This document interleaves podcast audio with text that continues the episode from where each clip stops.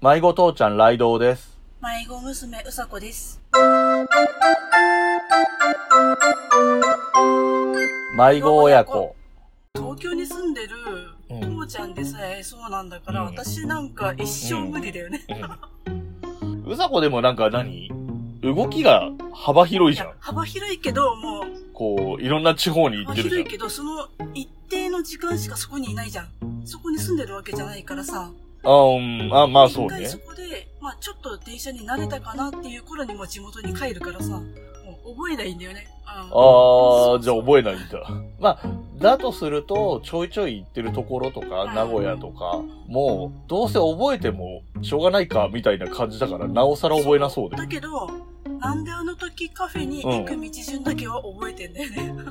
それは覚えようと思ったんだ。そうだね。覚えようと思って覚えたんだろうね。もう体が覚えちゃってんだろうね。この電車に乗って、ここの駅に降りてっていうね、うん。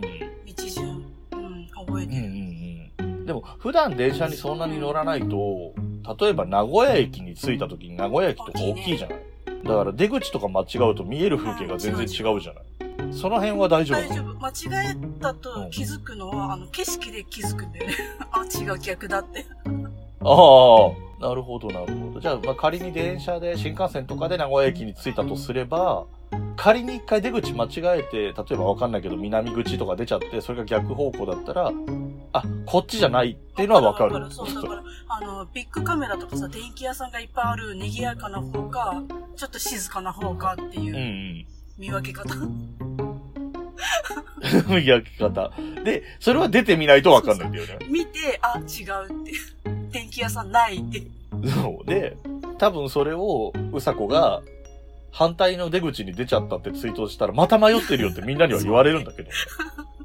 みんなには言われるけど、我々親子にとっては、本当にさっきの息をするようにみたいな、ちょっと小石につまずいた程度のことでしかないから、ああ、逆逆って思ってるだけだかあ、違らっ。た、こっちこっちみたいなね。